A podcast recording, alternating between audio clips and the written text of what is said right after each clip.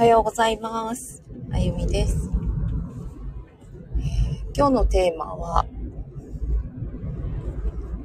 イメージ、呼吸、姿勢ということで、沖縄から帰りましたという、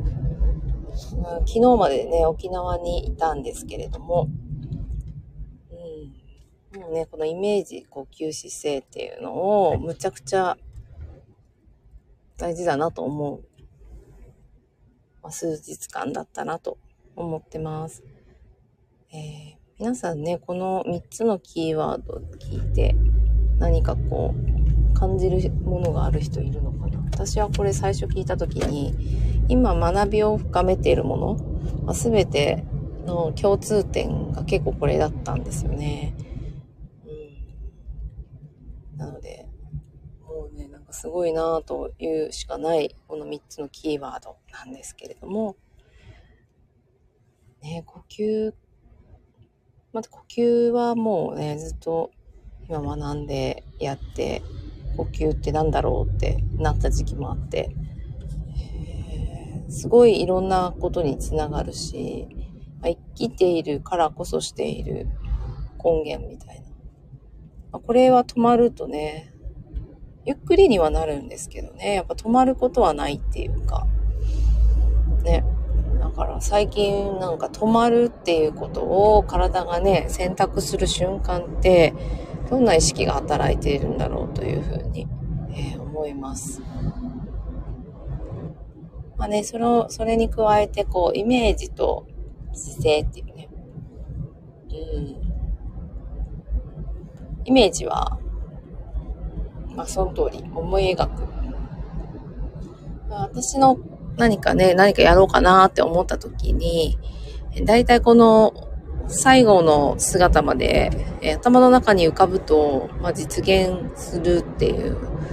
まあ、そういうパターンがなんかね、あるんですけど、イメージまでやれ、これやればわかっ、や、できるって分かってるけどやらないっていう、まあ、それもまああるんだけど、それはね、一番スタートが、ね、違うんですね。私もそういうことありますけど、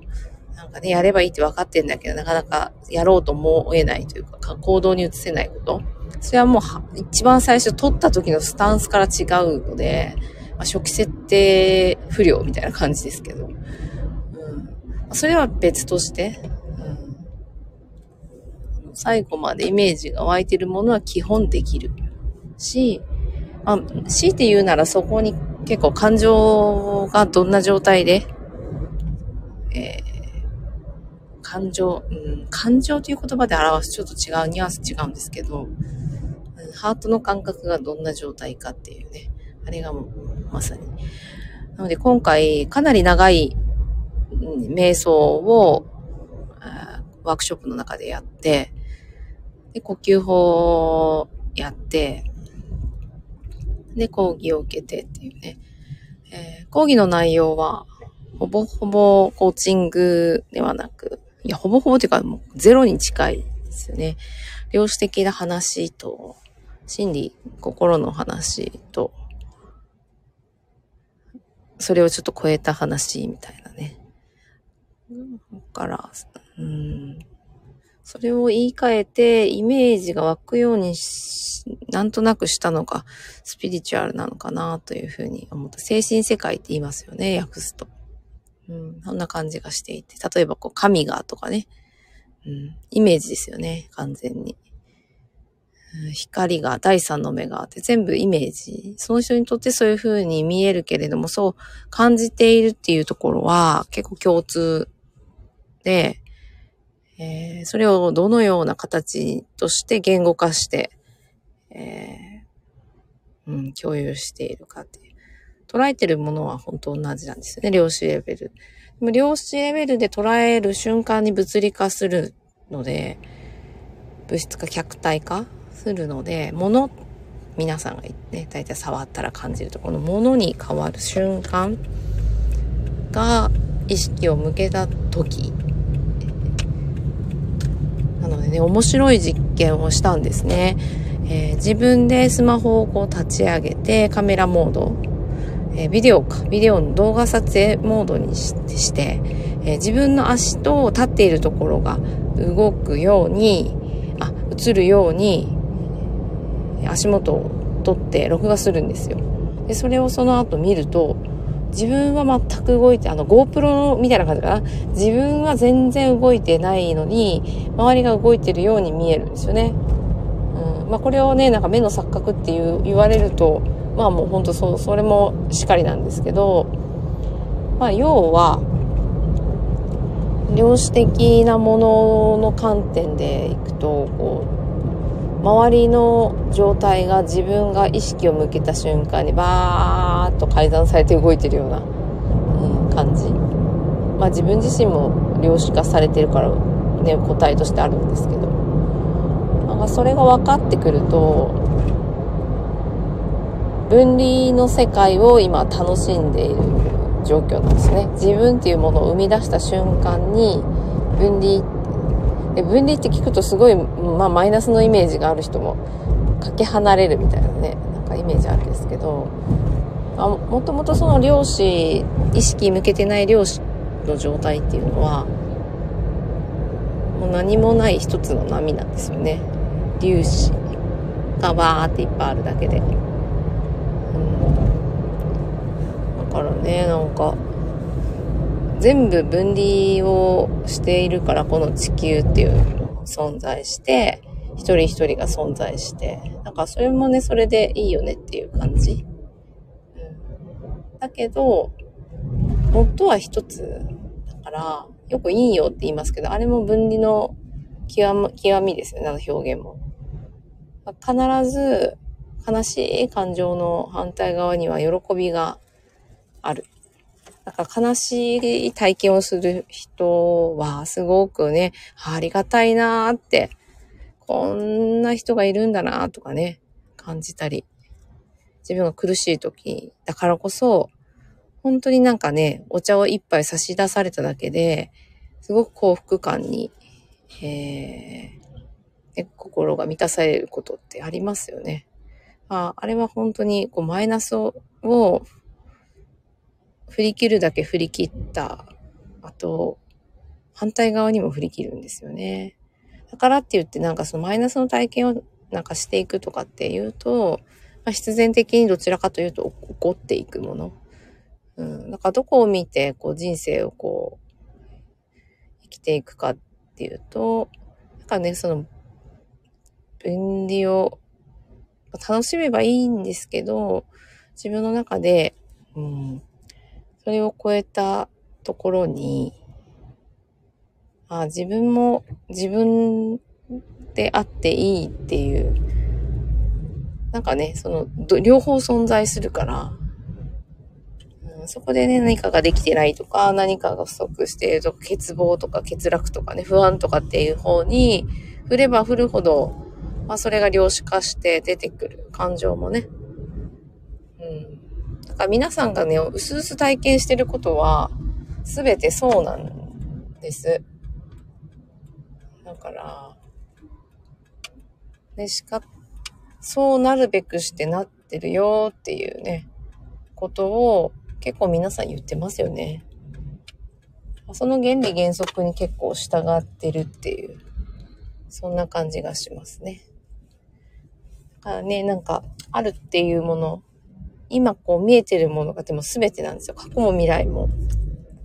ね、あるのはどこにあるのってずっと思ってましたね。考えるけど。ねないんですよね。物質的には。過去も未来も。で、全部自分の中に記憶っていう名前で残している。だ感情も周波数があるので、まあ、それだけかな。それがあるから、ね、過去も未来もあるわけで。ないんですよね、本当は。物質的にはね。まあ、また不思議な感覚になる。こんな話聞くとね。はあ、みたいな。あ結構自分自身の今の起こってることに、こうぎゅーっと向き合ってくると、その分離っていうのをめちゃくちゃ皆さん体験してるわけなんですよ。この世に生きてる限り。そこに対して気づいてくると、うん、かね、内省とかね、ああいったものをする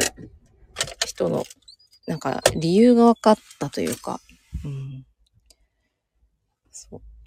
でも本当はね、えー、その一つなんだっていう感覚が、なかなか今のこの目を開けた世の中でわからないって。それをワーク化して体験していったり、本来こう体の持つ機能をうまく使って、それが呼吸だったり姿勢だったりね、するんですけど、それを使ってあとはイメージする。うん、そうすると、分離だったものが何かこう繋がってくる感じがわかるっていうね。それを瞑想とかヨガニードラも今回やって、あと呼吸法も体のこう仕組みをスイッチ入れていく、活性の方向に向けたり、えー、自分の感覚をなくした量子脳にする状態を作る呼吸法をやったり、まあ、量子脳になった瞬間に、まあ、ガマ波とかめっちゃ出てる状態だと思うんで、今の物理レベルで、こう測定ができていて、かつその状態になれるみたいな。なんかそういう状態を認識する。それで多分、わかるんですよね。なんかそこを、あの理論だけで、えー、話を聞くとイメージが湧かないので、体験をするという。その体験っていうのが、それ、その人その人なんですよね。で私は一番イメージ湧くのは、そういう体験を体のこの五感レベルで感じるレベルでやっちゃうことが一番早くて、だからいろんなことすると、その感覚つかみやすくなるので、私はなんかひとまずいろんなことを自分でやる。ただ、人それぞれ本当にね、これは発達でお話ししてることなんですけど、まあ、耳で聞くのがすごい得意だったり、目からの情報が得意だったりって、いろんなインプットの期間って体に備わってて、なんでいろんなとこからね、まあ、感じたことをアウトプット。ね、本当はアウトプットするから入ってくる。これもね、本当になんか、ね、よく SNS とかでね、なんか自分のやりたいことを発信してとか言いますけど、の発信の意味がちょっと違うというか、その SNS とかで発信しましょうと言われるビジネス的に言われているものと、まあ、違うかなと思うのは、まあでも一緒、結果結論的に言うと一緒なんですけどね。一緒なんだけど、なんだろうな。まあ簡単に言うと挨拶すると、おはようって言ってみると、おはようって帰ってくるっていうあの感じかな。うん。まあ挨拶してみると、挨拶してくれるのを期待してやるっていうより、なんかその人の顔が見えたからおはようって言うみたいな、そこでなんか一旦成り立ってますよね。うん。で、その後になんかこうリアクションが来て、へえ、そうなんだ、みたいな。うん。眠そうだったりっていうのもそうだし、今日は元気な声だなとかもそうだし、一回こう発信してみて、その後のリアクションっていうのが、それがまた気づきになって、そうそうそう。で、そこに、かつ、その自分がこう、ハートが、もうブルブルって震えるような、なんか、おお、やりたいなって感じるようなことで発信すると、それに対して、より、こう、明確に、まあ、相手の方は受信して発信してくる、また。そのなり、なんかこう、エンドレス的な、うん、で、昨日、本当思ったのが、一つのものを見て、みんながこう同じようなこう気持ちになる瞬間ってありますよね。アーティストが歌っている時とか、あと一つの素晴らしい絵を見た時とか、なんか赤ちゃんのこう可愛らしい姿、仕草を見た時とか、なんかね、あると思うんですよ。それぞれ皆さんなんか、あ、周りの人もそんな風に感じてんのかなって思う、気づく時が。そうそう。それってすごくないですかっていうね。その一つの事象に対してこう繋がってるっていうね。うん。そこを言語化していこうとすると、また個に分離されていくんですけど、分離していくんですけど、ああ、なんかよかったね、みたいな。感覚で、なかなかこう言葉に表すっていうのが難しいね、みたいな、そんな感じで、その場を共有する。うん。まあ、そうすると、なんかね、つながりっていうのを、つながり、横にこう手と手をつないでいるっていう感じより、その空間にこう引き込まれたような感じがして、まあ海とか見るとね、うわー、なんか海と一体化して浮いてみると、不思議な気持ちになるような、あれにちょっと似ている感じかな。うん、そういう意味ではね、あの、うん、発信受信ってよく成り立ってんなって思いますね。なので、今日はイメージと呼吸と姿勢っていうね、テーマで、えー、沖縄から帰ってきて気づいたこと、うん、を頭の中で整理してるんだけど、今回はね、なんかね、言語的なこう情報より、量子的な情報をこう入れられてる感があって、あの、結構、やっぱ、五感にフォーカスしていくっていうより、逆にこう五感の感じをシャットアウトして、こうイメージが湧きやすい状態に体の、体を持っていく方にシフトしないと、なんかちょっとこれは気づききれんのじゃないかなって思うぐらい。まあ気づかなくてもいいんですけどね。もう分かってる状態になっているので、体の中に情報あるし、なんか勝手にこう現象化していくだろうなって思っってるんですけど、やっぱその分なんかこう、揺さぶられてるような、今までとね、なんか違う情報にやって、気づいてイメージして現実化、現象化するんだけど、なかなかそこに至らずにもやっとした感じが、うん、するだろうなっていう、うん、思ったりもしてます。この後の変化をすごい楽しみにしていて、ね、何がこう、絶対変わってるはずとかじゃないんですよ。もうかわ、違う情報もと受け取ってるので、それこそ。うん。違う反応が自分の中でこう、あるはずで、それが私のアウトプットですよね。だから目に見える、こう、行動とか、うん、仕草とかだけじゃないっていうね。なんで、娘がね、帰ってきて、ね、ちょっとね、ご飯の準備して、ちょっとぼーっとね、キッチンに立ってたんですね。そしたら、ママの顔がなんか違うって言って、ね、なんか違うっていうのを私はいいように変換して可愛くなったっていうこととかって言って聞いたんですけど、なんかそこに対しては無反応で、なんかそういうことでもなかったみたいで、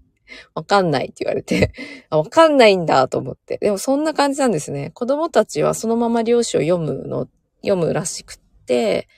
そこにこう、歪曲がない。自分の価値をこう、意味づけない。そういう風なんだっていうことですね。うん。なんかなかなか説明できないし、うん。でも分かってるよっていう感じ。あすごいですよね。本当に子供は。うん。あれが言語化できてくると分離の世界が始まるので、うん、なかなかこう自分のこう意味付けをし始める。それじゃないとで言語化できないんで、そうそう。だからね、経済活動って、まあ、意識を向けた段階で、それこそ問題っていうのが起きてくるんですね。か分離が起きてくるので。だから陰陽が起きてくるので、いいことって言われる、言われてることと悪いことっていうのがあって、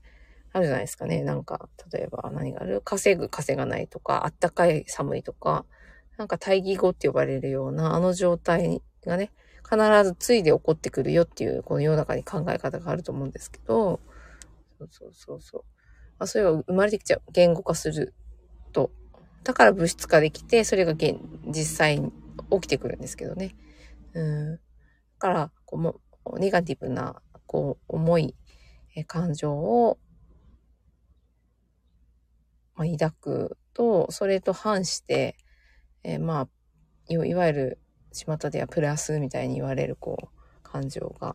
あって成り立っていてそこをこうか分離を感じた瞬間にほんとどんどんこう客体化していくっていうこう減少化していくっていうんですかね。だからこの仕組み知ったときに、あの、引き寄せの法則を科学、科学が分かってるレベルで、なんか、説明受けたみたいな感じで、ね、ああ、だからこそ、量子脳の状態に自分を持っていくっていう、あの、ポワーンとした、あの、自分がどこにいいんだみたいな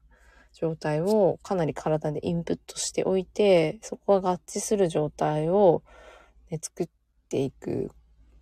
と、その状態で降りてきた、ね、いわゆるあの、ひらめきってやつですが、あれね、絶対ひらめきって、通常のモードだと、やっぱ受け取れないと思いますね。うん、なかなか。やっぱ思考が入ってくるので、思考が入っ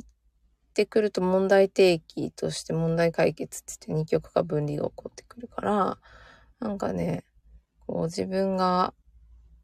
なんだろうな、ひらめきたいとかね、引き寄せたいとかっていうような、ちょっと思考の次元を超えたようなことが、を起こしたいのであれば、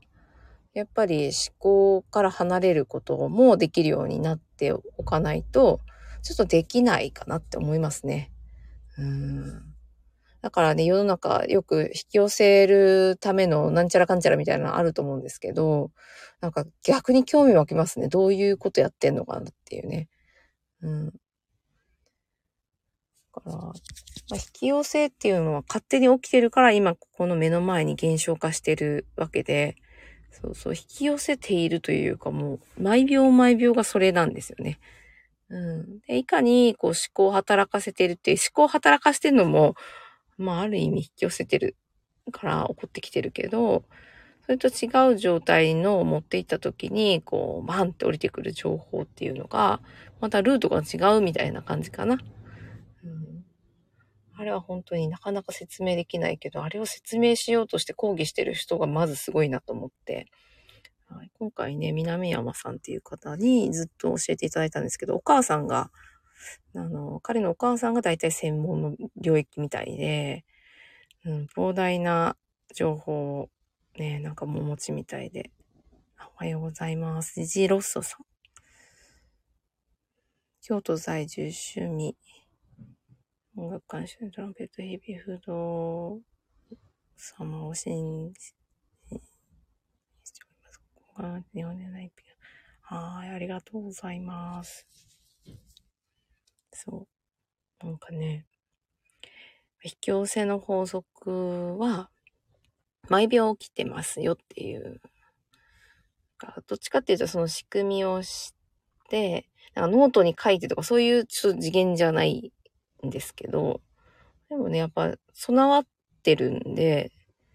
今が見えてたり聞こえてたりしてるんですよ。だから、イメージなんですね。イメージが持てるかどうか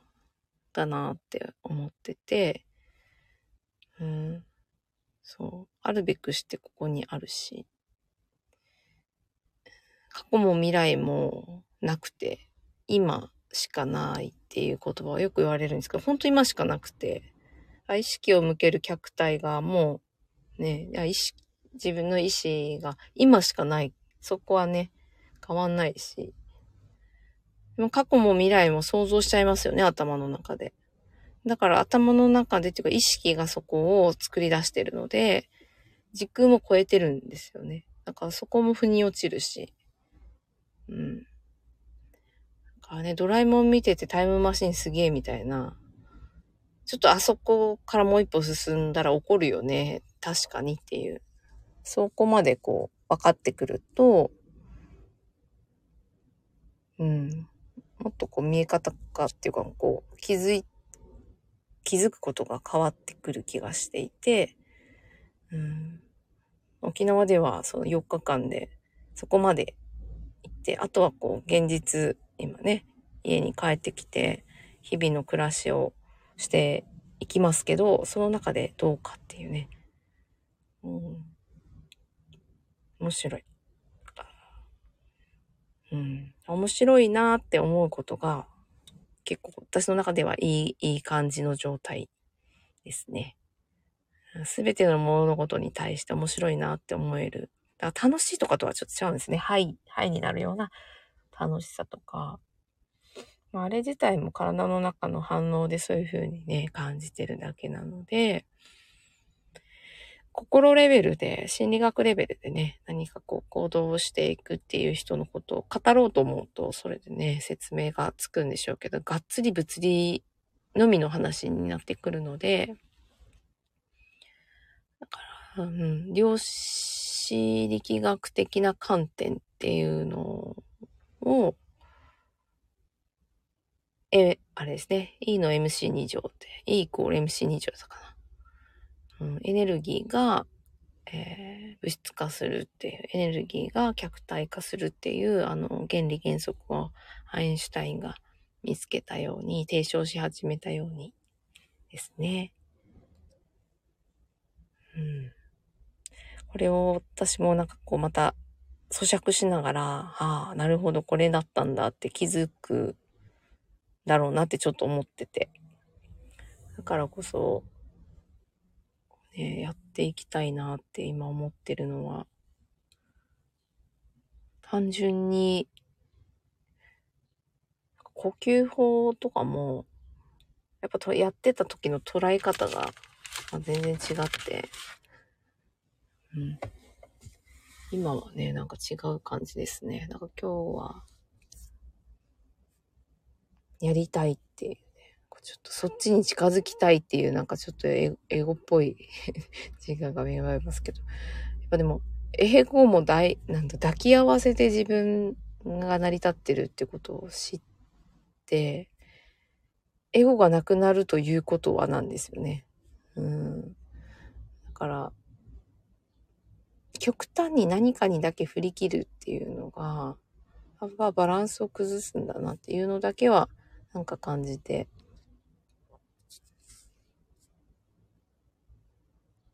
すべてあるからね。何かだけあるわけでもなく。なので、うん。だからこそこう、今目の前に起きていることが、ただただ OK というより、その状態っていうのも、まあ、自分の中が生まれてきている意識なので、まあ部屋がね、散らかってるってなると、まあその通りなんでしょうねっていう。そうそうそう。から、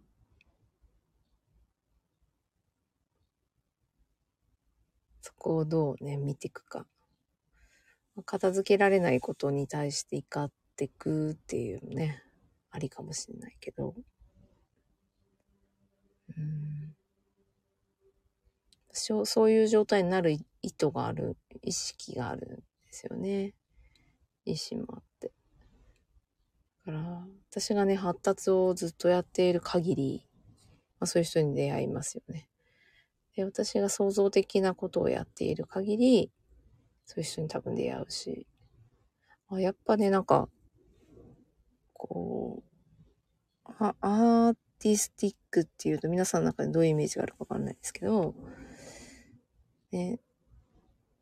創造的にこう仕事をしていきたいなっていうふうに思いましたね。ある意味ね、思いつきって感じなんでしょうけど。それでもやっぱ現実化させるためには、しっかりこうイメージが湧いていくことが重要で、どういうふうにしたいのかなっていうのを明確にする。うん、で、まあ、できないところもあると思うんですよね。だからそれは、そのできる人と、ま、一緒になってやって、で、現実化していく。そうそうそう。折り紙折って鶴作るぐらいだとね、あ一人でちょっと頑張ればできるかもしれないですけど、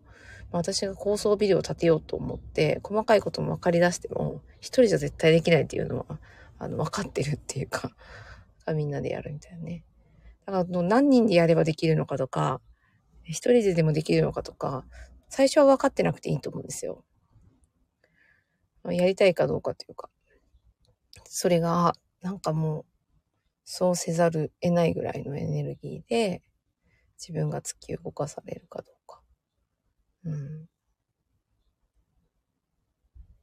ふわっとね。それが圧思考的っていうよりも、なんかこう、やっぱハートが、心臓が先に反応する感覚っていうのも、まあ、最初に体験しておくと、結構センサーなので、自律神経がしっかり整っていれば、うん、そのハートに従うっていうね。体が結構反応してくれているのに対して、前頭前野で、ノーっつってね、こっちの方がいいかもっつって計算し始めると、ギャップが生まれてくるっていうね。逆にそこがシグナルがつながって、ハートが反応してくることに対して、受け入れやすい状態を脳の中で作っておくっていうのが、呼吸法がやってることなんですよね。だから、呼吸は生きるために必要な理由がわかりますよね。うん。そこをうまくこう使ってやってるのが、呼吸法とかいう名前でやってる人たちであって、そうそうそう。で、そこに、えー、ただやるでは変わらないのがこのイメージがわからないからなんですよね。うん、何、何に対してやってるのかとか、まあ、そこのイメージが湧くと、本当に量子レベルの話からいくと意識するってことになるので、全体像がわかる？だから目で見るような、その目を向けてそこにあるねってって意識を向けるっていうのは全体像がもう分かってるから、もう一瞬にしてそのものだというふうに捉えてそこに現象化してるだけであって、まあそれこそその未来に何かものを作りたいみたいなね、これからやっていきたいみたいなことに対して、もう同じ子状、なんていうかな、同じ状態が起きてるんですよね。ちょっといなかなかこう言語化で説明うまくできるできないですけど。うん。だから、まずはその見える見えないっていう状態から少し俯瞰して捉えるために、その量子的な視点を持つと、すごくなんかこう、現実がうまくいってない人、うまくいってないと感じる人にとっては、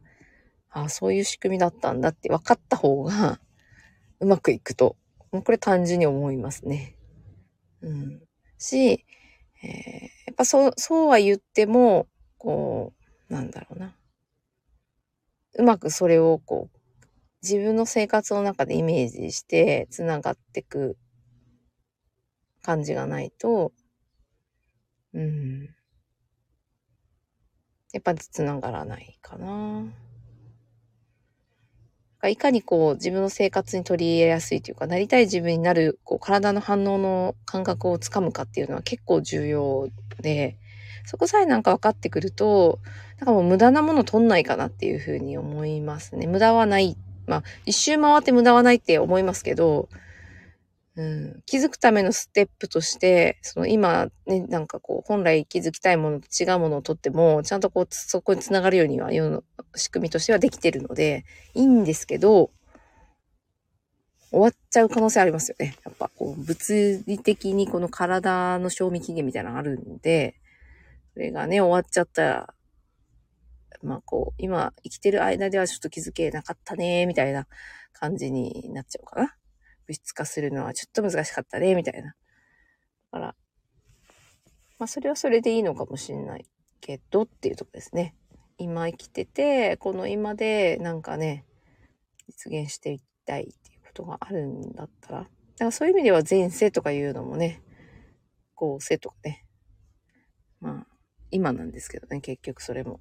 ないんで、あの、時間、時間の概念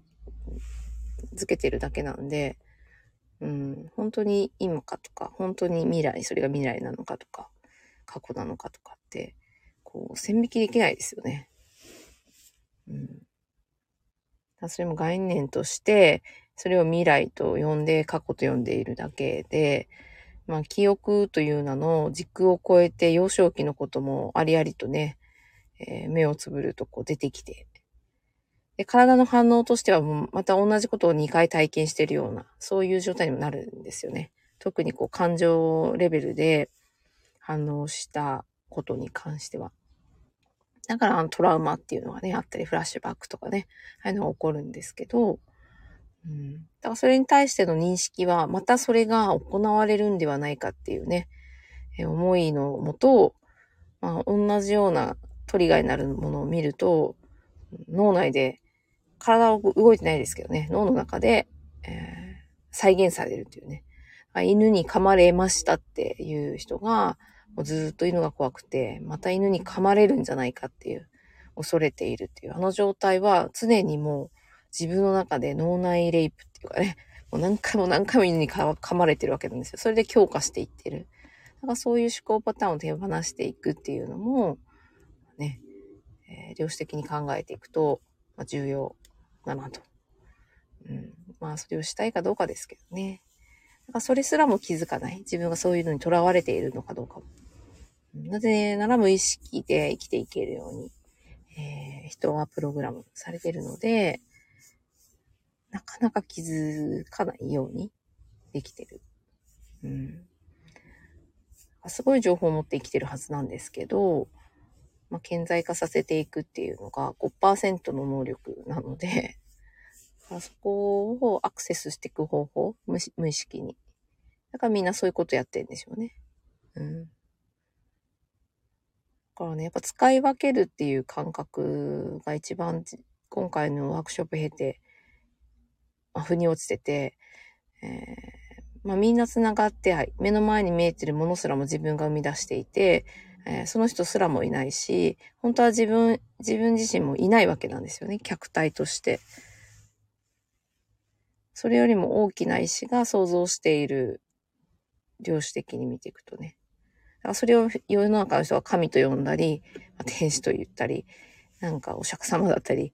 ね、言うんですけど、みんなこう繋がってるんだっていう。まあ、あれ偶像化した時点でなんか客体化されてるんじゃないかちょっと思いますけどね。分かってない人が見ると。から、そういう意味ではね、なんか、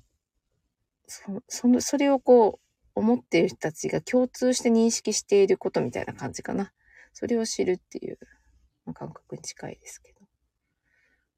ああ、なんか本当に幸せだなって感覚に陥る経験をいろんなこう、呼吸法とか自分に向き合うことをしていって感じた、その感じの状態っていうのは完全に私ってていうのがいないんですよね、逆に。あその感じをこう忘れずにいるために、まあ、脳はね、繰り返すとそれを強化して感じるようになってくるので、だから量子的に、えー、紐づいているんですよね。体験でその、こう、あるんですよ。量子的なものは。ただ、五感で感じて、プラスね、あと7つの基礎感覚っていうね、プラス2の感覚で、それを感じるように、こう、仕組みとしてできてるっていう。本当になんかすごい仕組みだなと思いますけどね。うん。なかなかこう、これを誰もが理解できるように話すってなると、私自身ももうちょっとこう、これかっていうような通るような経験をもうちょっと繰り返していかないと、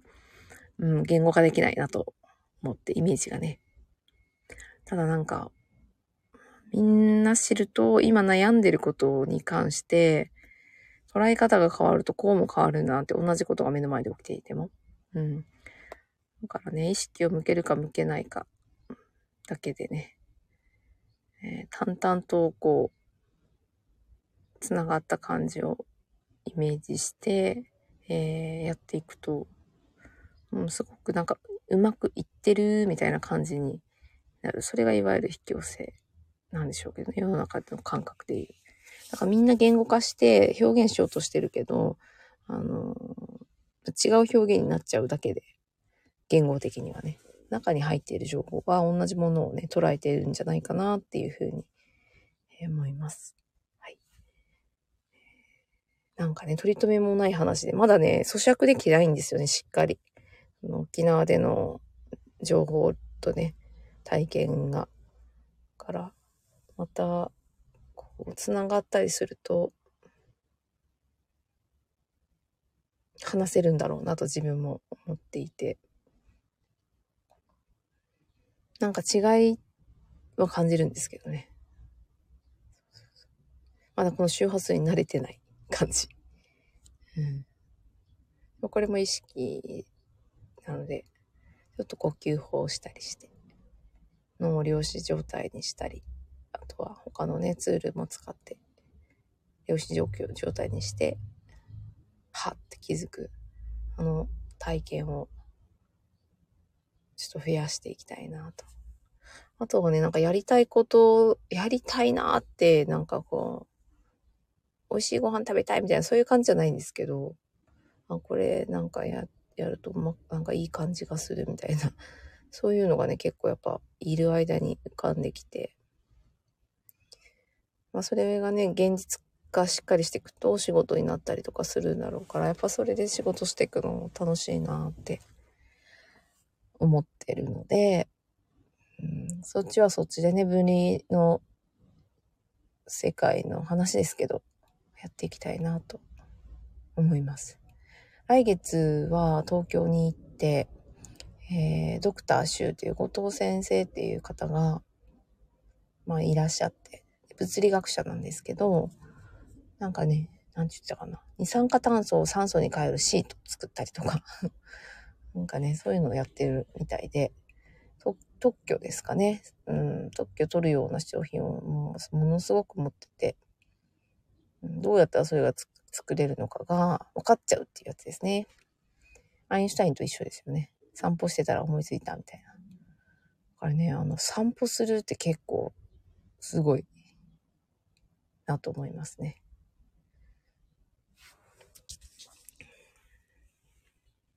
ちょっとね、なんか取り留めもない話になりましたけど、またなんか気づいたことがあったらアウトプットして、えー、お話しして誰かの気づきになればいいなと思ってます。えー、聞いてくださった方ありがとうございます。ではでは。